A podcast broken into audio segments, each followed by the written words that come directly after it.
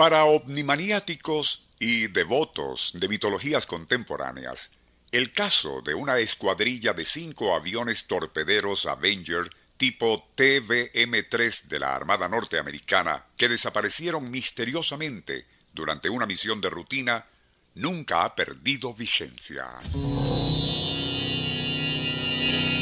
Como lo recordarán escuchas de este programa y quienes posteriormente se han enterado del asunto en la televisión por cable, aquellos aviones habían partido de una base de la Armada en Fort Lauderdale, Florida, a mediados de 1945 y en pleno vuelo dejaron de comunicarse sin que se volviera a saber de ellos, presuntamente al penetrar en una dimensión desconocida o quizás atraídos por emanaciones electromagnéticas provenientes del mar de los Argazos.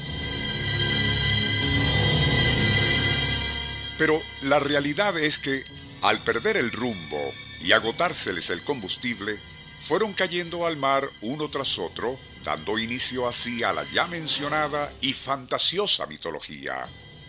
Una burbuja creencial que se desinfló en 1987 cuando uno de esos aviones fue localizado en el fondo del mar y no muy lejos de la base de la cual habían partido 42 años antes. Pero, ¿era así en realidad?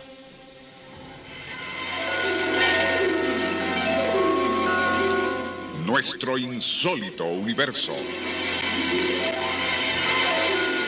Cinco minutos recorriendo nuestro mundo sorprendente.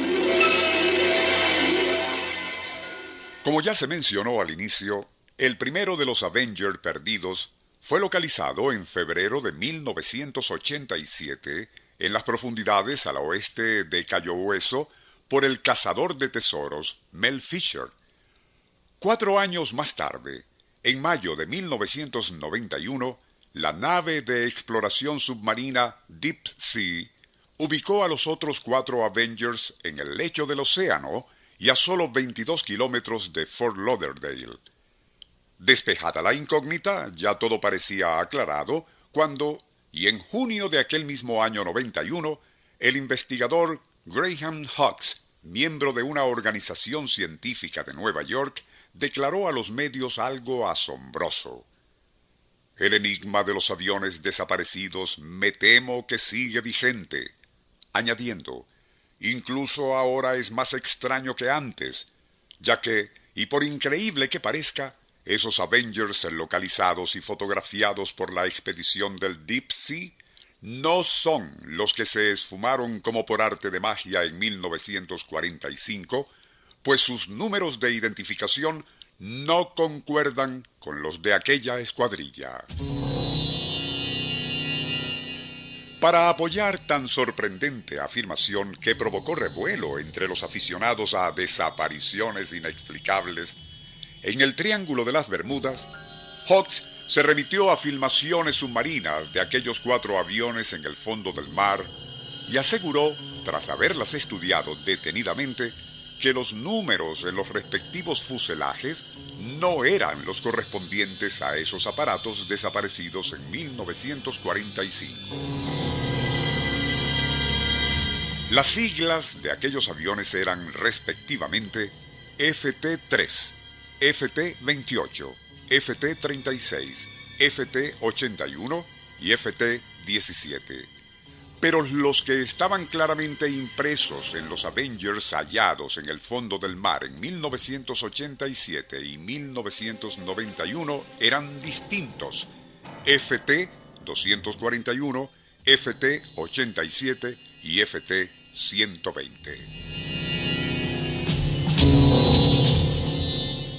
Estamos completamente seguros de que ese grupo de aviones sumergidos a 22 kilómetros de Fort Lauderdale y descubierto en junio de 1991 no es el vuelo 19 que desapareció en 1945, insiste Hawks, añadiendo, lo curioso del asunto es que nadie reportó jamás la desaparición de ese segundo grupo de Avengers.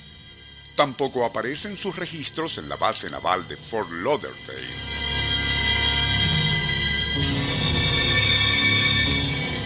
Entonces, ¿de dónde salieron?